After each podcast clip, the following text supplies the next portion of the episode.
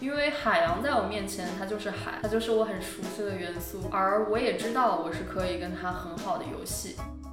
你的船在行驶，只有一个航行灯挂在船头，红绿两边在那方闪烁，而你自己看向远方，找不到那个界限，你的全部的视野都落在了月光上，那种感觉就真的是像是驶向一条月球的帆船，在一个茫茫无无边的一个大海上航行的时候，能感受到。这些乐趣，等你回到岸上，如果一段时间没航行了，你就会非常思念那样子的感受，你就会又重新投入到某一段旅程中面去。Hello，大家好，欢迎回到水钓鱼头，我是新哥。今天呢，我们这期节目我请了一位我很久很久没有见面的亲学姐来上我们的节目，然后呢，她叫 Week，我用简单的几句话来介绍一下她哈。然后她是某知名科技工厂的传电工人，她不肯让我介绍她是传电的推广大使，是不是？是的，是的，是的，我就是一个工人。嗯，然后我们欢迎 We，然后他本身也是一个帆船爱好者。我们刚刚在吃饭的时候聊了很多，他跟我说他今年前两个月已经往返飞了十八趟，对。你飞这么多趟，你自己当时那个感觉是怎样的？是因为你也跟我说吗？你之前去年在我们还因为不可言说的某些原因，然后被关在家里的时候，你就已经可以去海外，然后去了很多地方了。我先说一个我在就是飞这么多次的感觉，我有一个帆船航行的梦想，但是呢，我现在天上实现了它，就是已经绕地球的呃赤道飞行了一大圈。因为工作的原因，所以要去很多地方，因为是跟那个船相关的，所以去很多不同的地方，给那些不同的船去装系统、做做测试，呃，收集产品的改善需求吧。所以说，你本身的职业是结合了你对于帆船或者说环球航行的梦想。嗯，是的，是的。现在做的这一块产品和我很喜欢的那一块活动是息息相关的，而且也正是因为工作让我认识到了很多不同的船型，啊，拓宽了我自己的视野。所以我非常非常热爱的工作。我知道，我听你一讲，你就是觉得你的工作内容本身对于你来说就是一件好像是你自己的事情，你是很 ambitious，然后也非常的有目标，然后在开拓这一方面的东西。对，是的，嗯。所以像你在玩帆船，然后也有这么久了嘛？你跟我说你差不多是二零一六年的时候，然后开始接触。一六一七年的时候，嗯。然后你觉得就是这个帆船它这个事情本身对于你来讲，就是为什么那么具有吸引力呢？嗯，其实是有一个契机。当时我看了一篇新闻，就是说西班牙里面的几个呃高中生吧，应该是六还是七个孩子，他们呃因为某一些原因，就是不能搭那个飞机回到西班牙，然后他们是直接航行从呃英国航海回到了西班牙的某个港口。就是全程应该是几千海里的一个距离，就航行了很多的很久的时间。我就突然想到，就是你看那边的那些孩子，好像从小就接触海洋，他们有一种呃航海和海洋这个教育的传统文化在中间。那其实我们自己，我们也是在海洋的城市，呃，在深圳沿海这一块区域，其实也是从小就接触到很多的大海。那为什么我们不能像他们一样，就是也能重拾回之前的那一段海洋的传统呢？因为其实我们身边的人有渔夫，身边的或者更加远古一些的那些呃亲属，有当年下南洋的那一批。其实我们也是带有很深的这种文化印记的，所以我当时在想这个问题之后，那就一定要身体力行，嗯，就去结识了呃玩这方面的朋友，然后找到这个机会，然后进入这个区域，啊，就从那个时候开始，无论是玩船还是在工作中，就有意识无意识的呃把这个爱好和工作结合在一起吧，就到了现在。嗯，对，因为我记得好像前两年的时候，你还在跟我们说房车啊，或者说一些对房屋内部的一些这种系统、电力系统相关的事情。嗯，但是后来你看你现在从去年开始吧，然后你说你在推行这个船电嘛，我就说，哎，这不是跟你之前的爱好结合了吗？是的，是的，是的。所以有可能冥冥之中，你的爱好其实引领着你这个方向，然后你往这个方向走了。其实我觉得你说这个我还挺有感触的。你像，其实我们但凡知道一点点历史，我们也知道，不管是航海大发现呢，还是任何这种历史上，然后他们从自己本身的这个岛屿或者大陆走出去，你都是通过帆船。对你那个时候你又没有什么路上的交通，是然后你所谓可以去到特别远的地方，是，都是通过帆船来实现了这一目的。嗯那反而是为什么到了现在我们中国，然后它对于航海或者帆船这项运动上的普及度其实是蛮低的，嗯就是在起码在我们这些嗯。对帆船啊这项运动不是特别了解，或者说对海上特别多的一些户外的一些运动都不是特别的熟悉，嗯哪怕我们生活在深圳。嗯嗯，是的，就是嗯，国内可能受限于一些政策和它基础设施的发展吧，因为如果要玩这个东西，它一定会需要码头，会需要那些基础建设，就是政府公共的码头，它要比较发展，就是比较发达，它才能把整体的。成本降下来，才能触及到更大的一个人群。但是现在来看，就是基本上，呃，可能说要玩船，要去停泊，就一定是停泊在某个私人的帆艇俱乐部，它整体成本还是比较高。所以相对于就是欧洲的国家来说，就是我们整体的呃船的维护还是这个。购买的成本都是高很多的，而对于这个要去推广、要去发展，那一定是就是你有教育的背景在这个里面。我在跟很多海外的朋友通闲聊的时候，我都能感受到他们非常以他们的海洋文明，呃而骄傲而自豪。就是甚至我跟就是地中海，比如说中东那边的朋友啊，像黎巴嫩的朋友聊的时候，这他他他会谈到说，其实基督是来自于哪？他们那里，而他们那里有最古老的一个 port，就是一个港口，把这样子的文明传到陆陆地的其他的地方去。我不知道这个史实是不是对的，但是从他的讲述来看，他们从小就学习他们的这个文明的传播方式，以及他们对海洋就是有一种强烈的就是 ownership，有一种对对对，呃，所以他们就是。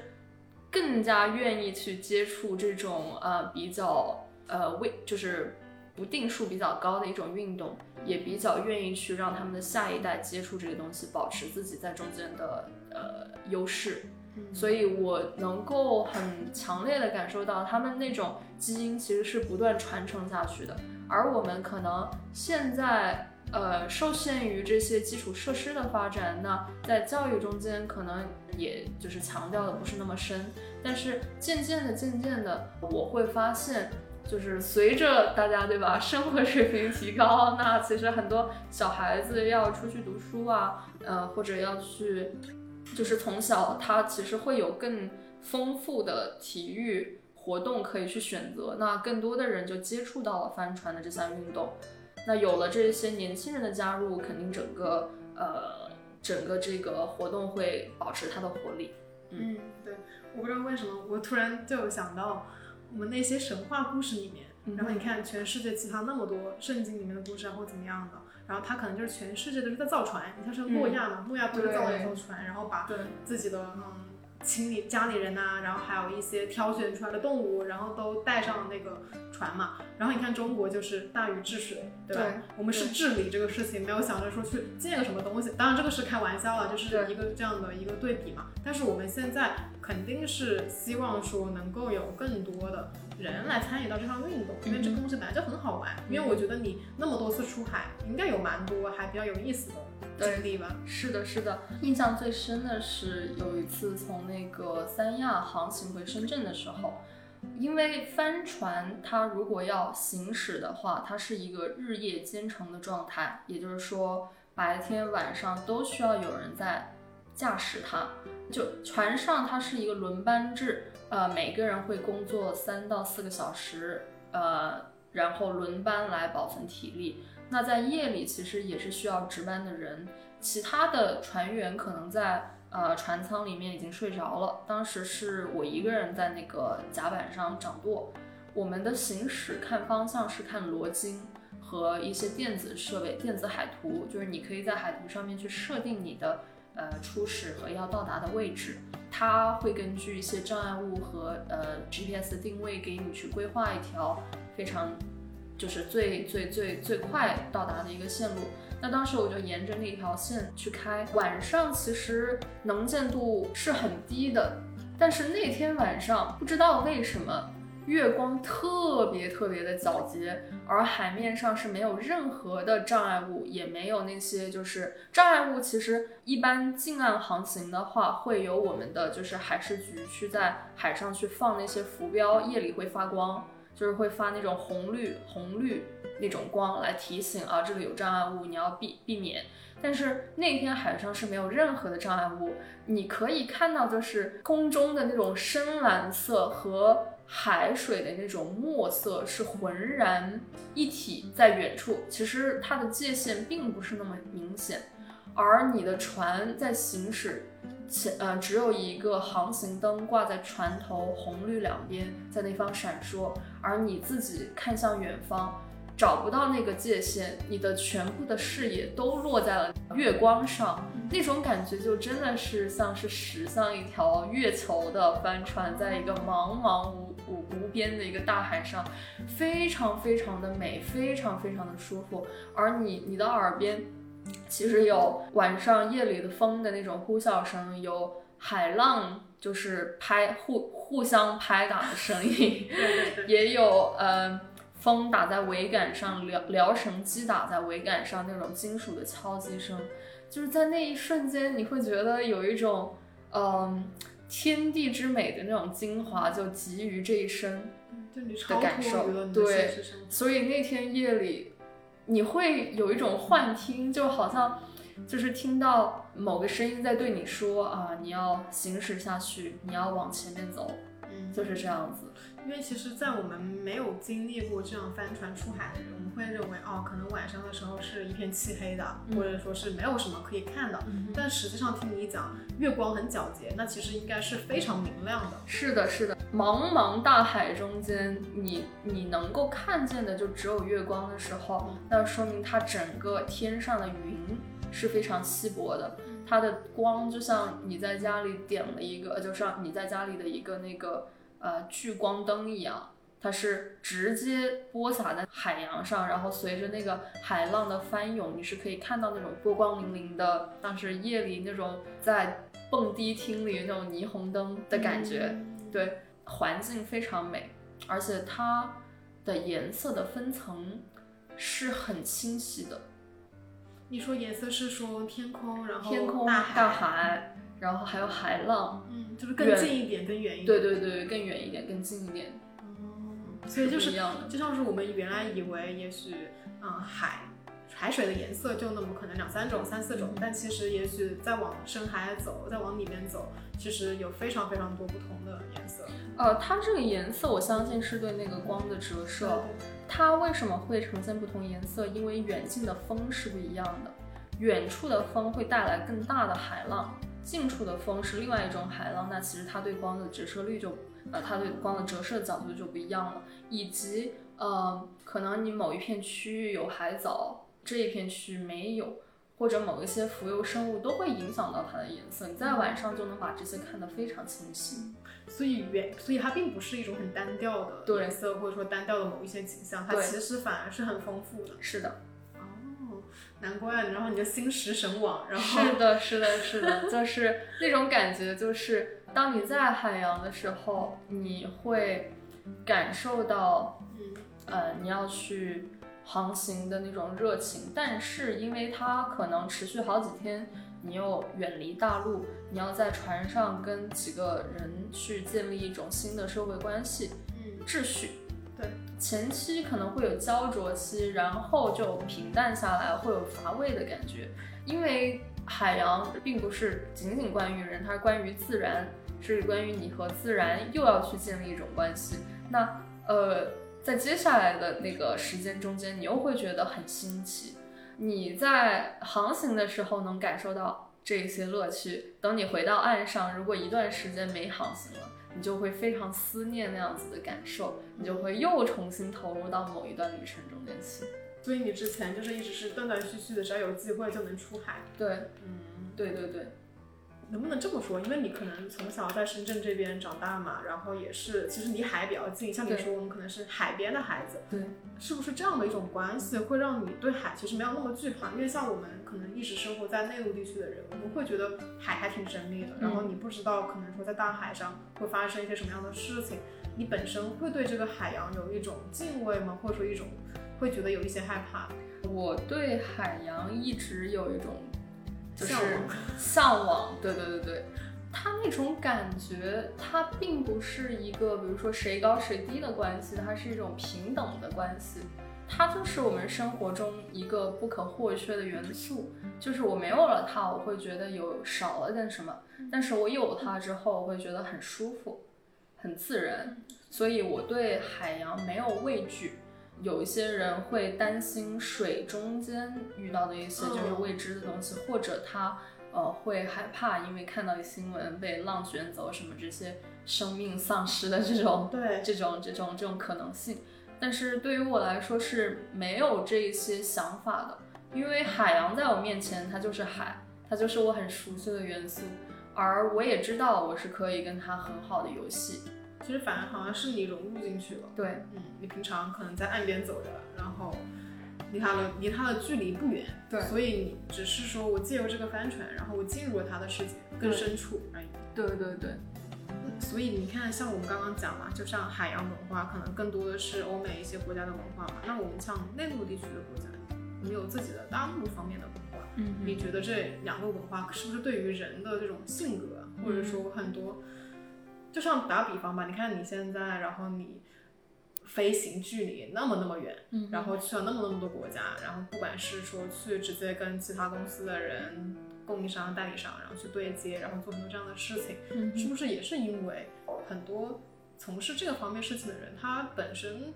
具备一种冒险精神，或者说他觉得这个东西有意思，他才愿意去做，而不是说，可能如果说你没有那么多接触到这个方面的事情的人，你可能会比较保守。嗯嗯，从商业的角度上来看，就是其实现在差距并不是那么明显，或者有显著的这个呃显著的这个不不同的感感受。呃，为什么这么说？因为其实，嗯，就是中国其实，比如说加入 WTO 都已经对吧，嗯到现在二十多年了，其实对于全球贸易的这个概念在和呃去进展工作的方式，其实已经是呃有一些认识，并且很多公司也做得非常好，所以我们从自己的经验中间也可以学习到很多。呃，但是在全球贸易这个事情最开始，其实就是来源于像欧洲那一些国家，他们要去其他的大陆去开展他们贸易的这样子一个冒险的活动而来，所以，所以其实很多的商业的 rules 这些规则和像就是无论是开展商业活动规则还是金融的秩序，都是从他们的体系中间学习过来的。所以在跟他们的那些呃沟通交流中，就是只谈商业本身的话，你会发现还是他们对这些商业如何运作会有一个更深的理解，就是跟他们沟通的时候性格吧，就可能因为我一直所在这个行业和我现在做的事情，更多的就是跟这些呃海洋的呃器材商或者是服务商去进行沟通。我会觉得他们对于生活的这个怎么说呢？品质品质和他们生活的这个节奏会更加的闲适，因为挂在他们口中的词叫 yachting life，游艇生活。就是大家一听到游艇生活，可能就会有一个形象冒出来，就是高级，然后啊、呃有很多钱，很多很多时间去 relax，在海洋上面就是和风不断的吹，嗯然后你穿一个海滩裤，然后旁边一个美女穿着比基尼，对对对，然后在在他的游艇上可能还有游泳池，或者他也可以从他的呃船跳到海里去，对吧？去玩儿的这种生活，就是其实这种生活的印记也映射到了器材商的身上，很 relax，然后跟你呃去进行那个商业也是不会有一个非常非常 push，就很有压力，一定要嗯、呃就是在某个时间点去。达到某一个成果这样子的这个这个目标，他们可能就是遵循着自己想干什么，然后觉得这件事情可以做的一个 intuition，一个热情就去做了，对，嗯。所以对这个就是他们就是身上给我的一种气质吧，给我感受的一种气质。那与此同时，嗯，跟他们接触，你也会发现，因为确实，呃，游艇圈还是一个高净值人群的圈子，就是他们对于很多可能普通人觉得很贵的东西，对他们就是价格没那么敏感。那对于我们公司来说，产品设计的非常的好看，易用性又高，产品又非常的质量非常好，对于他们来说就是闭眼买的东西，不会有什么思考，他喜欢就会购买，所以在商业开展上会更加顺利一些。因为他们这一部分人本来就是已经过上了那样的闲适，对可以说是他们想干什么，然后想去哪里，然后他们想要这样的一种生活方式的一种体现了，所以他们价格不敏感嘛，嗯你只要这个东西满足他们的需求，然后直接就入手了，对，没有任何的犹豫，也不会讨价还价。是的，好羡慕啊！你说，我们是没，虽然现在目前还没有过到这样的生活，虽然也许未来某一天你也是过上这样的生活。对对，你也是的，啊，不不不，我是去你家过上这样的生活。有一个很好的展望，可能确实跟他们接触久了之后，就会嗯把那种生活状态作为自己生活的一个目标。对对对，你不是去挥霍钱，对或者说去花非常多大的代价，然后去购置些奢侈的东西，对，吧？就因为我也看过之前在 YouTube 上不是有挺多人，就是他们可能自己变卖了自己的房产啊，就是可能就两个人吧，然后在帆船上，然后船也不是很大，但他们就是。嗯，也不是说以环球航行为目标，但他们就是喜欢那样的生活，嗯所以他们就一直漂泊在海面上，然后偶尔会去补给一些东西啊，这就是他们的生活方对式。，inshore 对对对也接触过这样子博博主 YouTuber，对。嗯我们其实虽然也做工业品，但是也有对 C 端的一些产品，哦所以投放他们。对对对，所以其实也会找他们去做一些投放，在跟他们聊天过程中间，就会觉得，啊、原来社就是世界上还有这样子的生活方式，他也不需要完全进入到工业社会中，他可能每天的生活就就是他的工作或者就是他的一个业的一个瑜伽，那他其实每天在海上的那种生活，就是它的整体规律肯定肯定跟我们在陆地上是不一样的。比如他要囤吃的，他要呃要去做，就是会做一些各种各样的鱼类，也要去就是知道如果说遇险会要怎么去救援。那其实他的整个生活的节奏和生活的版图，就是跟陆地上的人完全不一样，还挺有意思的。对，我也觉得其实还蛮蛮神奇的吧。就对对于我们完全没有了解过这样的 lifestyle 的人看起来，对对。你肯定看到的东西也不一样，每天接触的事物也不一样。是啊，但是我依而且你没有网络的，呃，对吧？就是大部分你在，如果说你不在近海，在远一点的地方航行，对，但现在可能用那个特斯拉那个 Starlink 可以解决网络的问题。嗯，那他们就我我跟他们接触中间，我想他们其实也还是要思考衣食住行，也还是要去思考，比如说医疗、就教育这样子很基础的问题。但是可能我们的思考就是一个很传统的方向，比如说小孩升学要在哪里买房，然后要在要在呃要给他最好的教育，然后医院的话要。啊、怎么的，就是看病要怎么去操作。但是在那样的地方生活的人，他虽然要考虑同一个问题，但是他去呃解决这个问题的方式就不一样。比如说小孩子的教育问题，他可能就是有很多不一样的那个书，他得培训这个孩子去自学。他呃两夫妻也要去教这个小孩子去怎么去实践、去操作。可能他从小被教育的更多的是如何在水中去捕鱼这样子一个事情。对对对，就是就是解决方式、解决问题的方式就完全不一样了。我觉得还蛮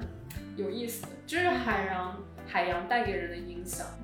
我觉得中国好像很少听到有谁进行这样的，一般都是欧美的一些国家对，他们的文化在这个方面吧，海洋的文化真的跟我们很大不一样。对刚刚也聊了很多，对，可能中国还是更加经济实用，会强调的比较多一点点，就是他不会说去做非常非常出格的事情。但是我看到现在也，就可能疫情之后吧，很多年轻人都在思考人生，思考自己跟社会的关系。也有很多的人愿意投入到一种新的社会秩序中，就是他们自己去建建立自己内心的一种社会秩序。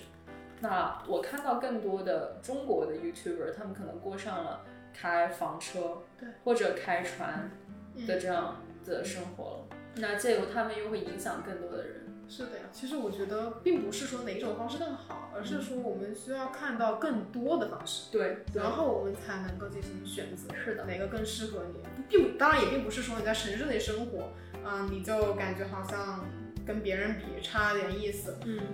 也完全不是这样，还是要找到更有意思或者更适合自己的方式吧。对，或者是偶尔出个海，我没有想过要环球航行，对吧？我偶尔出个海，出个三五天，然后不是很远的地方也可以实现。是的，没错没错。像是我们要用帆船，然后那我们就得要造船。嗯那这个造船的话，中国这方面跟欧美那边，就是你看你去过那么多国家，然后也跟那么多造船厂或者说怎么样的一些制造商聊过。其实我之前对造船这一块是完全不了解的，是到后面就是我现在在呃这个船电系统啊去工作之后，才接触到这块的工艺，也就是了解了一些可能说在历史上的一些造船点和他们的船型这些区别。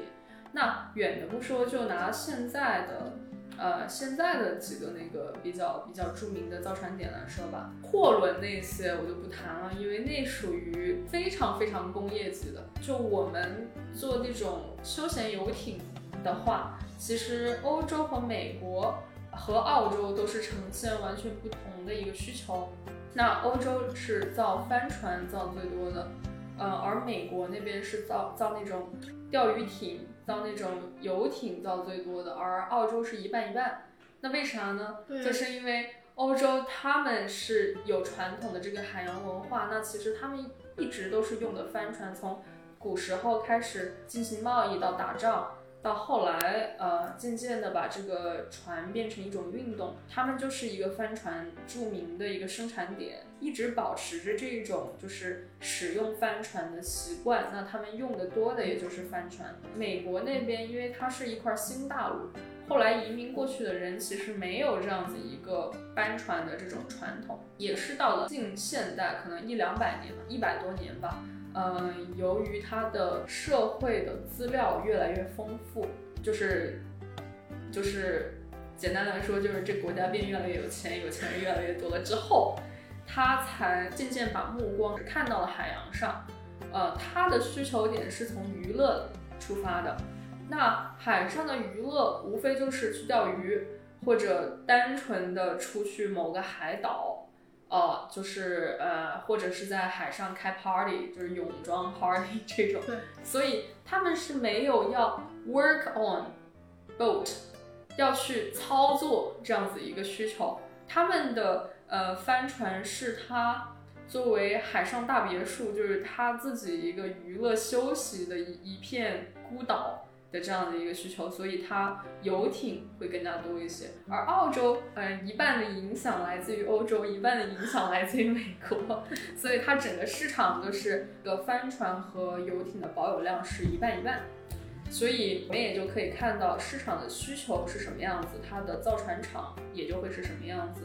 所以这几个点基本上它造的船型是不一样。而除开这几个点之外，那像亚太地区，泰国、中国其实都是造船点。那泰国其实就是以帆船为主，因为它是一个旅游的国家，那它其实要造那种低成本的运营型的船。那其实坐几个人那种观光的小游艇、动力艇和比较便宜的帆船是它主力。而中国作为一个制造大国，就是它承接了很多海外的这些呃设计好了帆船之后，但是进行制造的这个工厂的需求，所以像中国的珠海、还有浙江，还有那个青岛那边都是有不少这些比较出名的造船厂，而他们造的船可能大部分都是被运往欧洲去，就是销售的。对，就是其实我们的内需并不多嘛，对，内需并不多外贸。对对对，很有意思。对，其实每一个地方，然后它不同的文化，其实就决定了这个产业行业的发展。对，如果但凡你像说，如果说中国它的海洋文化，像你说的，可能逐渐盛行起来，那这些东西的发展其实也是逐步的会跟上的。对，是的，那中国的工艺是不差的，对，中国工艺并不差。对，只是说可能真的只是需求端，就是中国沿海城市怎么样的，可能它的消化能力有限，是的，然后也没有那么多人，嗯，更加的喜欢这项运动的人数，相比其他的东西啊，没有那么多，那它的产量就肯定自然就少一些。对，而且同为交通工具，就是它的规模和车的规模是一个天量级，一个那个地量级。是无法就是进行像车这样子全自动化、完全大规模生产的一个规模。那它其实可以进行部分的自动化，但是有些还是要用那个人工来操作。所以就是它整个行业对于工艺水平这个要求，其实没有像车那么高精尖。每个地区它的工艺水平其实差别并不大。所以你们去拓展啊，然后包括说推广你们自己的这个产品嘛的方向，就是着重点当然是在欧美，然后他们第一是市场更大，对。然后消费的这个需求然后更多，然后你们的这个产品像你刚刚说的又那么的 stable，对。然后他们的价格又不敏感，对。就所有的条件几乎都满足。对对对，是的，是的，所以非常开心，就是在这条路上，对吧？就是一边玩一边挣钱。对啊，你一边玩，然后去那么多国家，然后可能说谈点生意啦，然后拉点 拉一点当地的连接的这样的落地的一些项目啦，然后把它推行啦，然后同时又可以跟着他们一起去安装这个系统啊，又可以，出海。是的，是的，是的。所以你觉得在欧洲，就是你有没有就是去过哪一块儿？你觉得那片海域特别漂亮？其实整个地中海都是非常非常美的。呃，我可能去了地中海的欧洲那一部分，我没有去过像埃及那边那一部分，但是我听说埃及那边也非常美。而在地中海沿岸中间，我最喜欢的一片是亚得里亚海，也就是也就是呃斯洛文尼亚、克罗地亚他们的那个海岸线边上那条海。为什么喜欢？因为亚得里亚海的鱼非常好吃，而亚得里亚海呈现不是呈现的不是那种碧蓝，不是那种蓝色，它是有点碧青，就是碧青的一个颜色。夏天，无论是从夏天还是到还还是到那个冬天，它都保持着这样子一种很清澈、非常非常纯净的那种感觉。它不像那个地中海，就可能在西班牙那边，就是阳光会更加好。然后阳光更加好，洒在那个水面上就金黄金黄，是一种很西式的那种浪漫。在亚得里亚海，就是你看到其实是一种中式，有一点中式的一种海洋的海水的感觉。从斯洛文尼亚仅有的几十海里海港出去之后，你可以行驶到意大利。这条航线你可以行驶到威尼斯，这条航线非常非常经典。以前是有 ferry 专门的客运码头运营，但是现在好像没有，你可以直接租一个呃游艇去去去航行一下。其实一天，如果你是快艇的话，一天就能往返，哦，对，这样你就可以感受到巴尔干半岛和意大利完全不同的生活气息。就是完全不同的海域的风光。对，我刚刚听你这么一说，你说什么中式古色古香，我想到你刚刚跟我吃饭进来的时候跟我讲说，哇，这个吃粤菜的这家餐厅，然后是多么的古色古香。现在我好喜欢这种。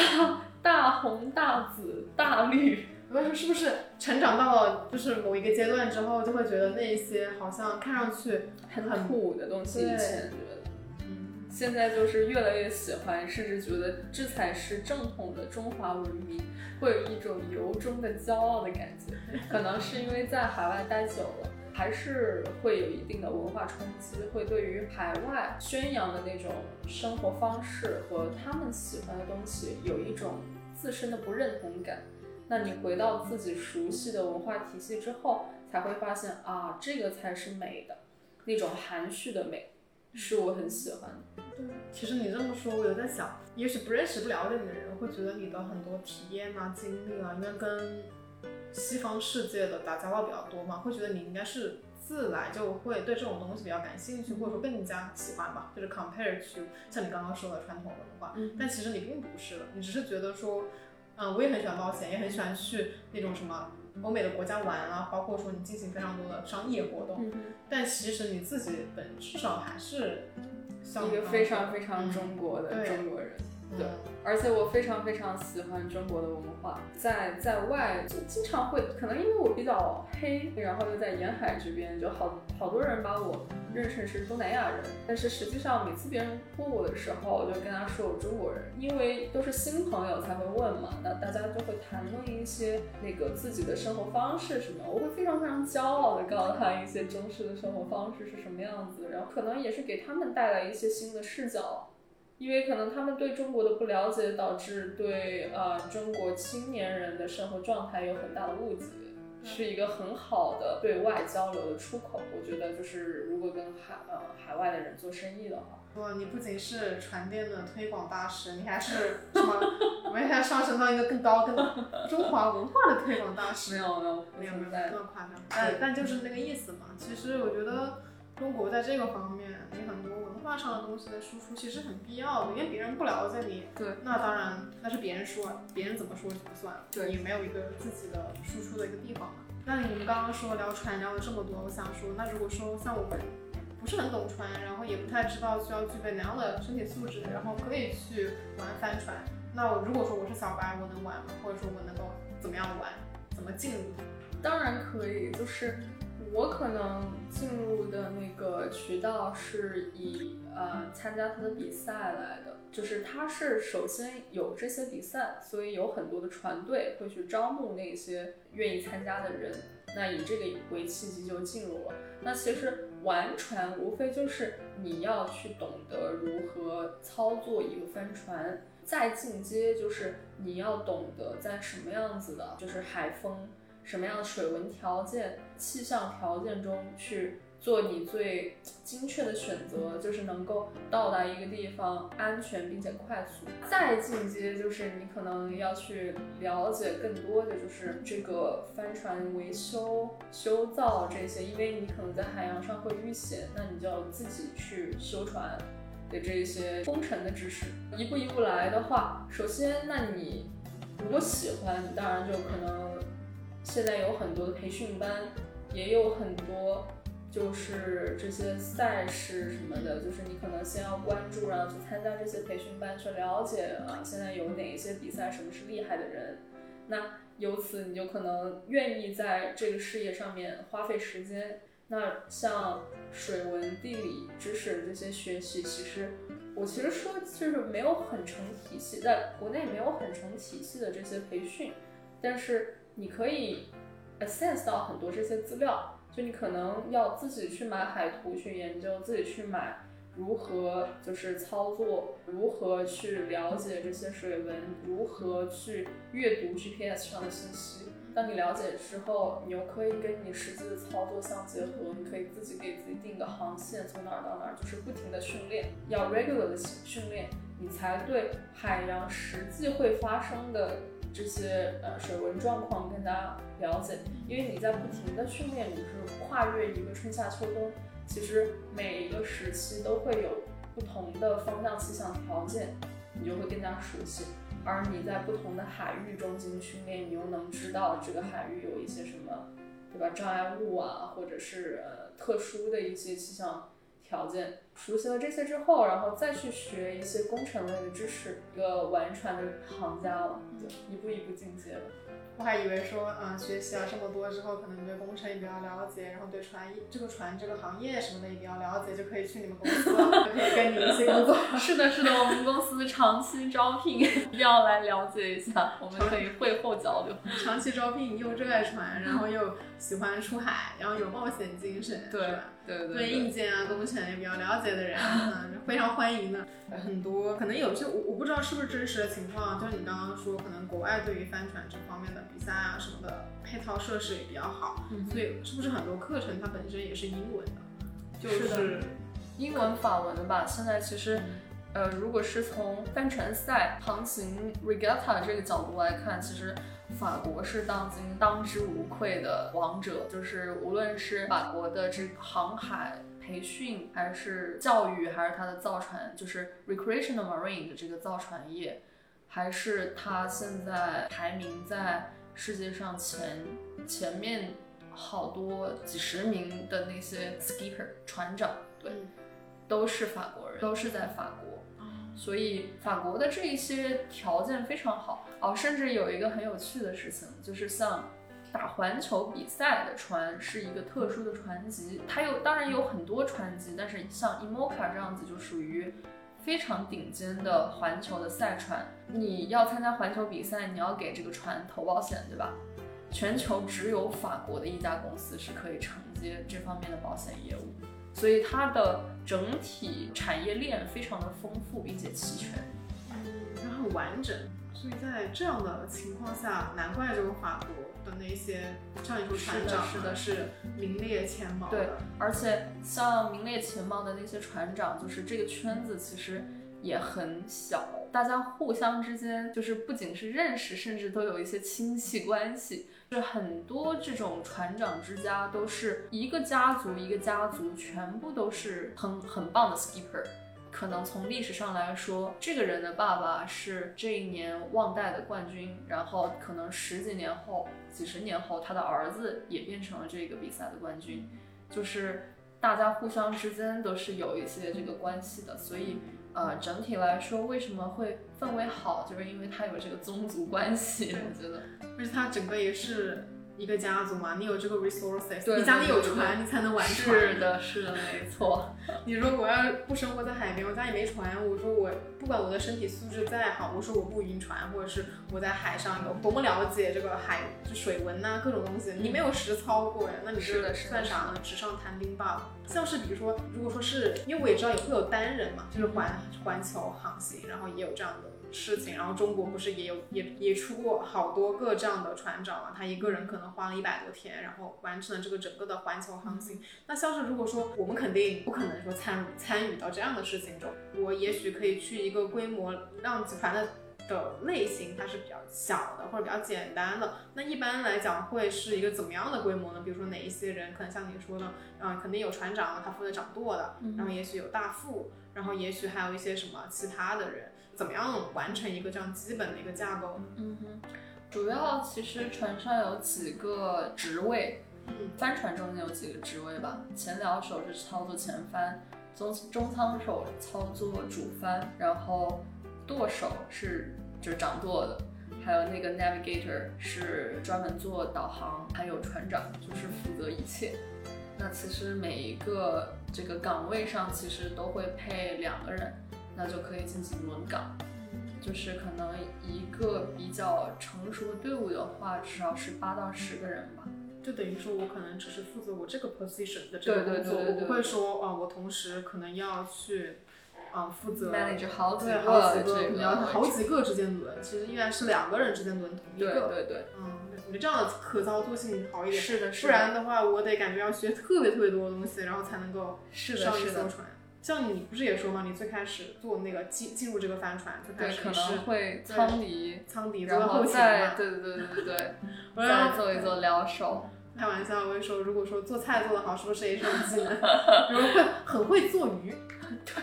对对对对对，很会做鱼就能保证全船人在海上的伙食。对啊，保证全船人能活下去。你说你不能够那个鱼，哎，海钓啊，一上来，然后你捞了鱼是吧？捕了鱼，没有人会，没有人会做吃了，那很没有意思吗？是的，是的，食之无味，吃久了就没意思。是的，是的。那你这确实是个特长，就是很多赛队会抢着要你。嗯，我可能如果说不是去参加一些比赛的话，就可能不需要考什么所谓的证书吧，就是我只要说能够。进入某一个什么帆船俱乐部啦，或者说有一些什么简单的比赛啦，然后可能参加一下，其实也能体验一下。对，但是如果你想呃当船长的话，你还是会要去考操作证。对对对，国内的话就是 ARF 是以游艇的一个操作证，它其实不叫帆船证书，它叫机动和混动。哦。对，帆船其实也属于混动船，混动船。好神奇哦，完全是我没有了解过的一个领域。是的，是的，嗯，但它也是一种交通工具。我有一次航行从深圳到珠海，花了很多很多的时间，大概花了一天半才到达。我就在想，如果开车的话，其实只需要三个小时就能到。所以帆船这种交通工具果然是要被淘汰的，效率极其低的一种。我突然想到，你刚刚说到这个交通方式嘛，那如果说你们在航行的时候，就是帆船跟风向是有一定的风向角的，对，不会说完全零角度迎对风。对对，肯定。呃，但是就是风如果是正面吹到那个船前，比如说左舷右舷，你也是一个迎风的角度。对所以就是这个东西，其实反正是对掌舵的人的要求比较高。对对对，掌舵和掌辽 的人要求都挺高的，因为你要判断跟这个风向的角度来提升你的船速。所以说是这么多个人之间的真的配合得合作，对是不是说哪一个人对对他对对能够把这个船驾驶好，那不可能的。对，是的，像你刚刚不是说你最开始一般，我觉得不是最开始吧，就是应该是你上每一艘船，你可能跟其他人之间都有一个磨合的过程，是，的，新建立一种社会关系。对，你因为你们要一起生活，可能好几天，甚至是更长的时间，然后你还要一起轮班，然后来做这种事情。你觉得会是一种会是一种挑战吗？还是说你觉得这是一种还挺习以为常，或者说比较好玩的一个事情？嗯，哦、对我来说，其实我有一点点社恐，嗯，所以在建立这种关系的初期期会有一些抗拒，就是我可能会保持沉默，或者会就是只做我自己的事情，只关注我自己狭小的呃的的的工作岗位。但是渐渐的、渐渐的，你会发现，就是他们是你在这个海洋上的生死之交，你必须跟他们建建立起一种信任感。那就会渐渐渐渐的打开一个话匣子，然后去去分享很多可能自己在陆地上的生活，所以其实还挺有意思，每次都要经历一个这样的心理。对，从零到一，或者从对从陌生人变成朋友，是的，是的，是的，这个还蛮好的，因为你们在海上，像你刚刚说，虽然说也许我们现在更多的区域都覆盖，然后可以用可以有网络对怎么样的，但是你在真正工作的时候，你不可能拿着手机吧？你可能大部分的时间是隔绝于世界的，只有这几个人进行讨论交流。是的，是的。呃，在海洋最大的感受就是我本来有一些近视，但是每次出海好几天之后，我的近视就好一点了。因为你其实不能去接触那些电子产品，也没有很多的呃人造光会去影响你的视力，而你要不停的看远方，所以渐渐渐渐 你就看得越来越清楚，越来越清楚，这其实挺对身体挺有好处的。我们现在就是看手机、看电脑，各种吧，太损耗视力了，真好呀！我觉得能够不畏惧海，但是很热爱海洋，然后能够融入到海洋的这个世界里面去。因为你想，陆地，我们整个地球百分之七十覆盖的都是水，是海洋。是的，我们如果说你真的是在陆地上走啊，不管你是通过各种形式吧，你是去徒步也好啦，然后你去越野跑也好啦，你去怎么样去发掘、再探索，也就百分之三十嗯，而已。你要真正的去走出去看，真的得通过某一种工具工具，对，而那个就是船。所以我觉得我今天吃饭的时候，然后听你讲你的工作的内容，包括说你们接触到了非常多的公司啊，然后那些海洋相关的这一些嗯船业的一些器材商嘛，我觉得其实这样的东西对于我们不是很了解这个行业的人来讲是一种新鲜感，他觉得挺好玩。的。是的，嗯，我也觉得我们有机会以后也能够去海上看看，因为我说我所经历过的出海啊，可能就是去下潮汕汕头，然后我们可能开了个小游艇，嗯。咵，然后一下就过去了，嗯。然后也没有真正体验过在船上就是自己怎么样操作呀，然后可能说吃喝拉撒嗯。睡，其实对于我来说也是一种新鲜感，因为这个行业虽然说它很古老、很久远，但是现在来看，它其实也是在一个更新换代、革新的一个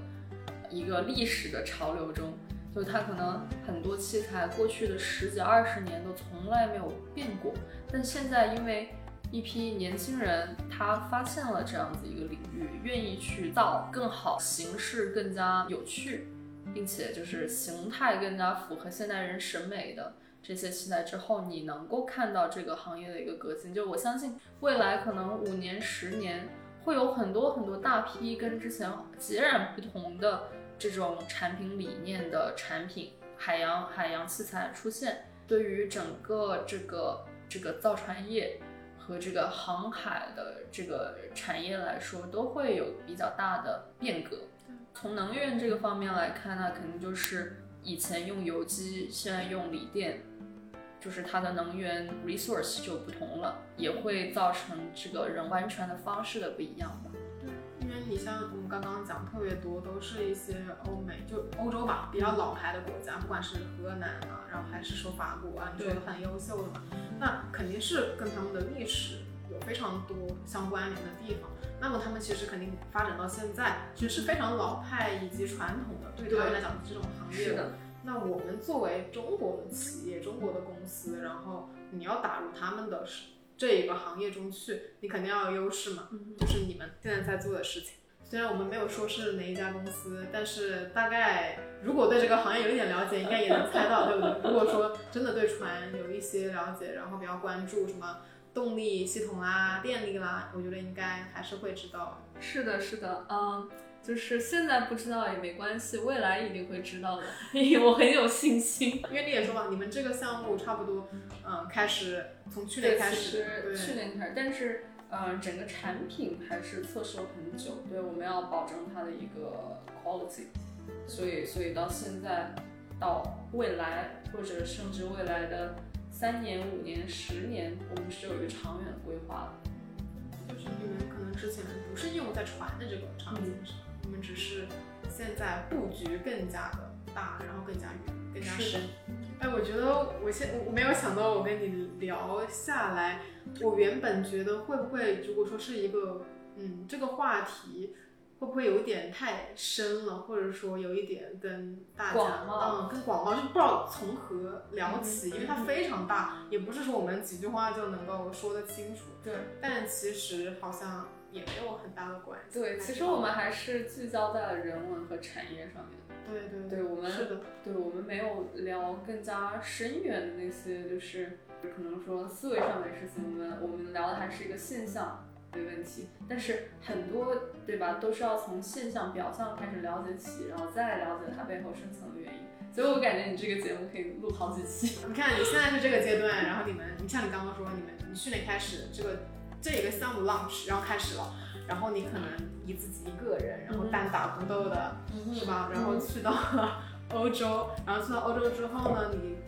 跟那么多个器材商，然后那么多个公司的对接人，然后做非常多的这样的，不管是实地的一个安装，然后还是说检测啊、各种啊调试啊、重新更改啊、又出海啊，非常多这样的事情，然后验证了这个事情，哎，可行。然后你们才会更多的部门协作投入，然后去发展这个东西。那肯定是规模逐渐变大，然后你的知名度各种都上来之后。对对对对对。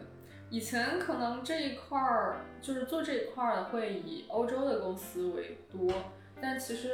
像我们这个领域，其实有中国的供应链是不差，而且中国很多设计的理念是优先于他们欧美的，只是我们缺乏了人家。从业可能几十年的这样一个渠道壁垒，但是我们很有信心，就是拿产品去赢得这个市场等于说你也跟我说，你们的主要的竞争的公司是两家河南的，河对对对河南的公司，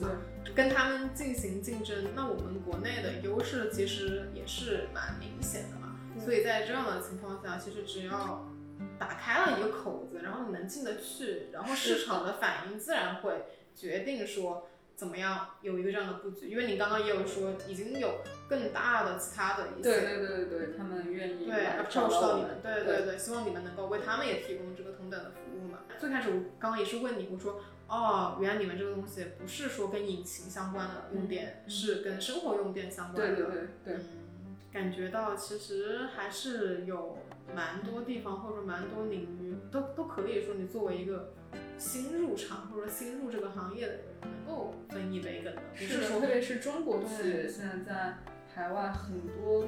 就是这种 supply，就是供应链上面，其实有很多中国企业的影子啊。我们要去赢得用户的信任，或者说这个中间的呃代理商的信任。其实真的就是靠产品的质量和你产品的性能，呃，功能性，那能够把它做的面面俱到，可能才就是对于它传统的这个行业去替换升级会有更大的一个吸引力。对，所以我们在这个中间，作为这个从业者吧，就是要更深的去观察这个行业，更深去体验这个行业，才能得出相应的，这从产品角度相应的更改。所以，对对对，其实它也是一个积累吧，所以我们也还要更深的去积累。对，因为你刚刚也说，可能说这个项目，包括说你们整个公司的这个方向，也是一个三年、五年、十年，或者说更长的时间的一个规划。那肯定随着这个发展，就是逐渐你们的产品技术也在迭代，然后呢，也会更加的说去往里面更深入的走。那我觉得真的之后，我们可能等你下次回来，就你。过不了多久，你不是又要继续你的征程，是不是？等你 下一次回来，我们俩再见面的时候，我们又可以再补充，继续录下一期。可以，没有问题。欢迎去我们公司做客。因为这公司又不说名字，是吧？不对对对，可能下一次等再有名一点，我们就开始公开招聘。公开公开招募，你们那个跟你一起走世界看大海的人。是的，没错。好呀，那我们就这一期节目到这里。好的。很开心。谢谢，我也是。那我们就跟大家说再见，拜拜，拜拜。